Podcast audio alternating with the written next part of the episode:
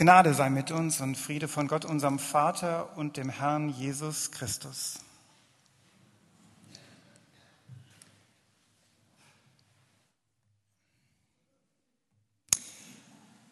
Der eine oder andere kennt dieses Bild sicherlich.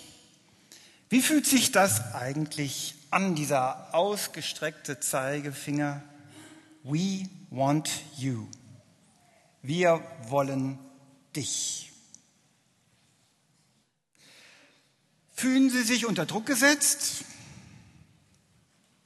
oder geehrt? Oder hoffst du, dass der Zeigefinger genau auf die Person neben dir zeigt?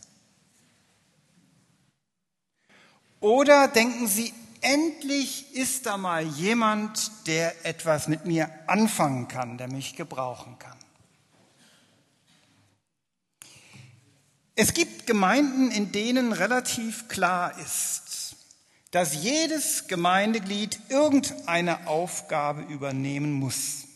Und sei es nur etwas ganz Kleines. Jeder trägt was zum Ganzen bei und sei es nur gering. Aber es muss sein. Das ist bei uns nicht so. Und doch gibt es bei uns auch ganz viele Menschen, die Aufgaben übernehmen, die sich einbringen. Einige werden nachher neu eingeführt in ihre Aufgaben. In unserer Mitarbeiterdatei gibt es 200 Personen. Darüber hinaus gibt es Leute, die in der Kita ehrenamtlich arbeiten oder in der Arbeit mit jungen Familien. Und im CVM gibt es noch mal richtig viele Jugendliche. Das ist eine richtig große Zahl. Und das Erste, was mir dazu einfällt, ist, wow, Danke. Manche verbringen viele Stunden ehrenamtlich in der Woche mit Gemeindedingen. Andere bringen sich ab und zu ein, andere vielleicht ein oder zweimal im Jahr. Und es ist gut, dass es unterschiedliche Formen der Beteiligung gibt. Ich habe schon ein paar Mal gehört, dass Leute gesagt haben, na, ihr braucht ja eh keine Leute mehr. Läuft ja. Das täuscht. Das täuscht. Von außen sieht es vielleicht so aus, aber es gibt zum Beispiel Bereiche, in denen es unglaublich mühsam ist, Leute zu gewinnen. Und es gibt manche Bereiche, die liegen brach, weil es niemanden gibt, der sagt, das ist meins. Viele packen aber an. Aber es gibt manche, die sagen, meine körperliche Kraft reicht nicht mehr aus. Ich schaffe das nicht mehr, eine Aufgabe zu übernehmen. Oder andere, die sagen, beim besten Willen, ich habe im Moment keine Zeit. Und doch mit ihrem Geld ermöglichen sie, dass etwas geschieht oder über ihr Gebet bewegen sie mehr, als man vielleicht nach außen hin meint. Es gibt unterschiedliche Gaben, die man einbringen kann. Bevor Sie jetzt denken und sagen, oh meine Güte, was mache ich denn eigentlich? Es gibt auch Menschen, die sind einfach nur da. Sie freuen sich über das, was andere vorbereitet haben. Menschen, die am Anfang einer übervollen Woche es genießen, hier sein zu können sich zurücklehnen zu können und sich beschenken zu lassen. Auch das darf sein. Zwei Gründe dafür. Das erste ist, es gibt Phasen im Leben, da sind wir einfach erschöpft. Und die wenige Kraft, die wir haben, müssen wir vielleicht auf die Menschen fokussieren, die uns ganz nahe stehen und uns brauchen. Und in solchen Zeiten ist es gut, dass man sich auch dienen lassen kann. Und der andere Grund, die Gemeinde und auch nicht die Auferstehungsgemeinde ist der Mittelpunkt der Welt. Und Gottes Ziel mit dem, was er vorhat, ist nicht die Gemeinde, sondern die Welt. Gottes Ziel ist nicht eine hell erleuchtete Kirche, sondern Licht, das in die Welt getragen wird, in ganz viele unterschiedliche Zusammenhänge hinein. Mitarbeiter Gottes kann man nicht nur in der Gemeinde sein. Mehr dazu später. Aber alles fängt damit an, dass wir begabt sind. Jeder und jede von uns. Nur da fangen die Probleme ja auch schon an. Denn es gibt viele Gründe, warum wir das entweder nicht glauben oder warum wir das vielleicht glauben, aber es lieber für uns behalten. Drei Einwände, die Ihnen vielleicht bekannt vorkommen. Der erste, andere können das besser. Manch einer wird vielleicht heute sagen, oh, ich weiß nicht. Wenn ich so singen könnte wie die Leute von Good Company, ja dann. Wenn ich Klavier spielen könnte wie Markus, dann würde ich mich einbringen. Wenn ich mit Zahlen so umgehen könnte wie Harald Böhme aus dem Kirchenvorstand. Wenn ich Glauben hätte wie mein Sitznachbar. Wenn ich so viel Zeit hätte wie die Pensionären da vorne, dann, dann ja. Aber leider ist es nicht so. Viele Menschen verbringen viel Zeit damit, auf andere zu schielen und zu sagen, ja, die haben's. Die haben so viel, die haben so viel Zeit, die haben so viel Begabungen, aber ich nicht. Sie machen sich selbst klein, halten sich zurück und dabei ist es womöglich so, dass sie auf einer Schatzkiste sitzen, aber niemanden reinschauen lassen. Ich weiß nicht, wer noch Arno und Andreas kennt. Darf ich mal so Handzeichen hängen? Ja, sehr gut, genau. Das allererste Konzert, was ich als Jugendlicher mitorganisiert habe, war für Arno und Andreas. Eine christliche Popgruppe, kann man vielleicht so sagen, äh, gibt es nicht mehr in der Form, aber die Menschen gibt es noch. Und der eine, Arno Backhaus, hat damals folgendes Lied geschrieben, was mir eingefallen ist bei der Vorbereitung. Ich singe es nicht vor, weil meine Begabungen, derer bin ich mich, mir selbst sehr bewusst.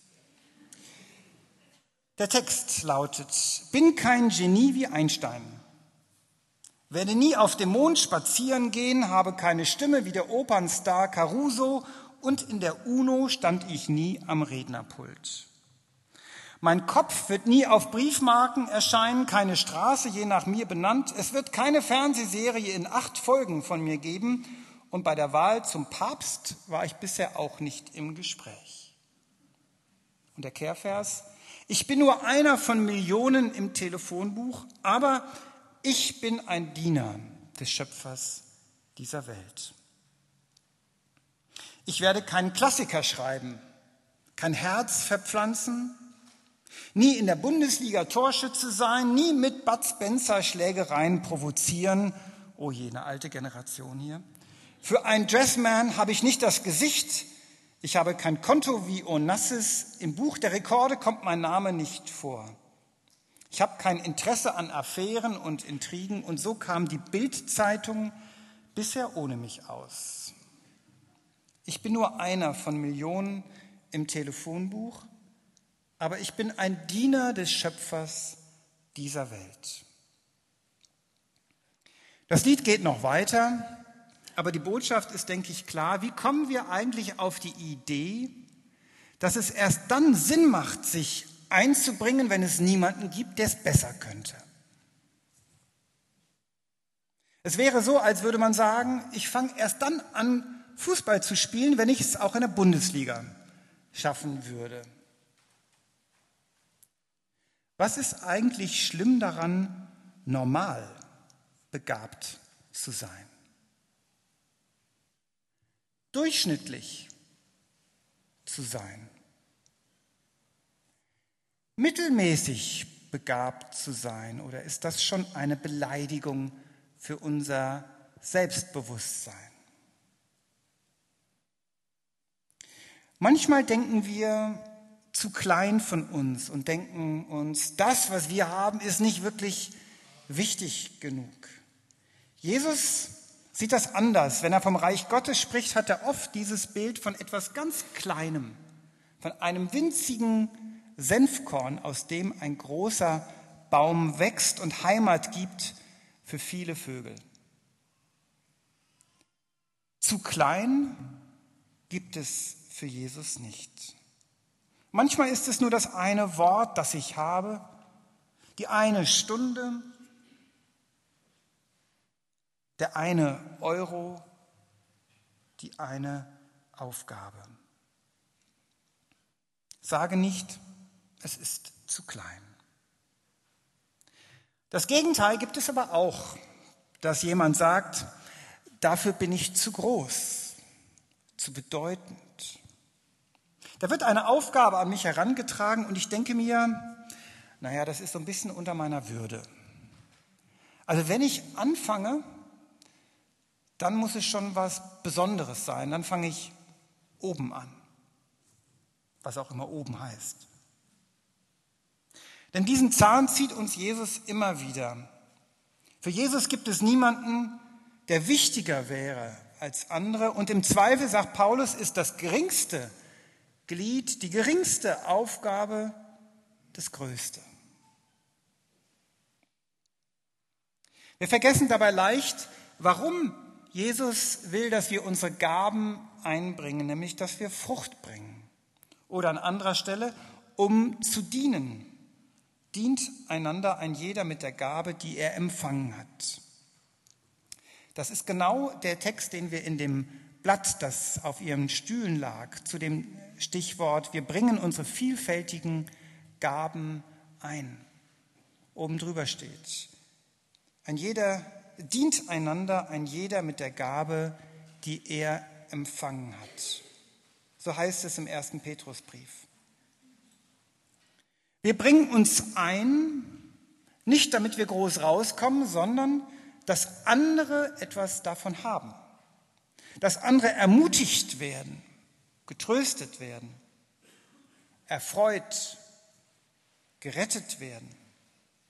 Damit diesem Land, damit dieser Welt, damit den Menschen um mich herum etwas Gutes geschieht. Darum geht es, einander zu dienen mit dem, was uns anvertraut ist. Jesus will, dass unser Leben Frucht bringt, dass in unserem Leben etwas sichtbar wird von Gottes Freundlichkeit, dass unser Leben duftet und etwas zeigt von dem, wie Gott sich diese Welt gedacht hat. Welchen Duft hast du einzubringen? Welche Duftmarke dort, wo du, wo sie leben und arbeiten, wo sie mit anderen Leuten zusammen sind, wo sie sich einbringen? Das Dritte, der dritte Einwand. Das ist den Leuten nicht gut genug. Ich ernte nur Kritik. Manchmal ist es ja so, man übernimmt eine Aufgabe und die ist relativ neu, man kennt sich noch nicht so gut aus und dann geht es schief. Der Kaffee, den man für andere gekocht hat, schmeckt nicht. Der Ton ist so ein bisschen schräg. Die Worte kommen nicht so flüssig, der Beamer hängt sich immer wieder auf. Der Kindergottesdienst gerät aus dem Ruder und es gibt ein Durcheinander bei den Kassenbelegen. Ja und? Fehler machen nur die Leute, die was machen, die sich trauen, die sich einbringen, die von der Couch aufstehen und sagen, ich habe was, ich gebe was. Wer bin ich, dass ich meine, sie dann zur Rechenschaft ziehen zu müssen, weil es nicht ganz meinem Anspruch genügt. Natürlich brauchen wir Zeit, wenn wir in Aufgaben hineinwachsen, dass wir lernen, dass wir wachsen. Und man will natürlich am Ende auch eine Aufgabe gut machen und zufrieden sein. Aber dafür gibt es Wege, es gibt Gesprächspartner, direkt nach dem Gottesdienst auf jemanden zuzustürmen und zu sagen, das war wohl nichts. Hätte nicht unbedingt zur Folge, dass diese Person weiter sich einbringt, etwas macht. Dafür braucht es Teamleiter, die dann das abpuffern, die man ansprechen kann und die dann bei Gelegenheit einmal sagen, lass uns mal drüber reden, was können wir verbessern, Was könnte funktionieren? Alle anderen sollten sich darüber freuen, dass es Menschen gibt, die sich einbringen. Zum Schluss, warum es auch gut sein kann, nicht in der Gemeinde sich einzubringen, weil das Reich Gottes größer ist. Gottes Ziel ist nicht die Gemeinde, sondern die Welt. Und die Gaben, die Gott uns gibt, sollen nicht nur der Gemeinde dienen, sondern allen Menschen. Das wird uns beim letzten Satz unseres Leitbilds noch beschäftigen. Wir denken zurzeit ja sehr viel darüber nach, wie wir das Gemeindezentrum sanieren können und auch die Kirche später einmal. Und das ist wichtig, weil wir den Raum brauchen, aber das Reich Gottes spielt sich nicht nur in kirchlichen Räumen ab. Das, was Gott unter uns und durch uns tun will, hat nur zum geringsten Teil mit der Adresse am Fort Gonsenheim 151 zu tun, sondern es geht darum, was geschieht in unseren Häusern, an unseren Arbeitsstellen, in den Betrieben, auf den Straßen, in sozialen Netzwerken, an der Uni, in den Schulen. Die entscheidende Frage ist nicht, was hast du der Gemeinde zu geben, sondern wo bringst du deine Gaben ein, sodass sie anderen dienen? Sodass etwas von dem Duft des Reiches Gottes spürbar wird und sichtbar wird dort, wo du bist.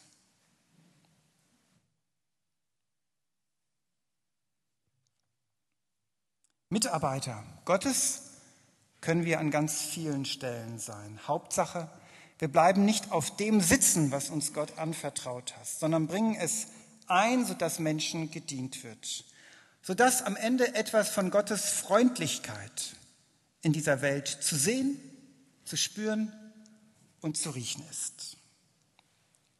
Und der Friede Gottes, der höher ist als all unsere Vernunft, bewahre unsere Herzen und Sinne in Christus Jesus.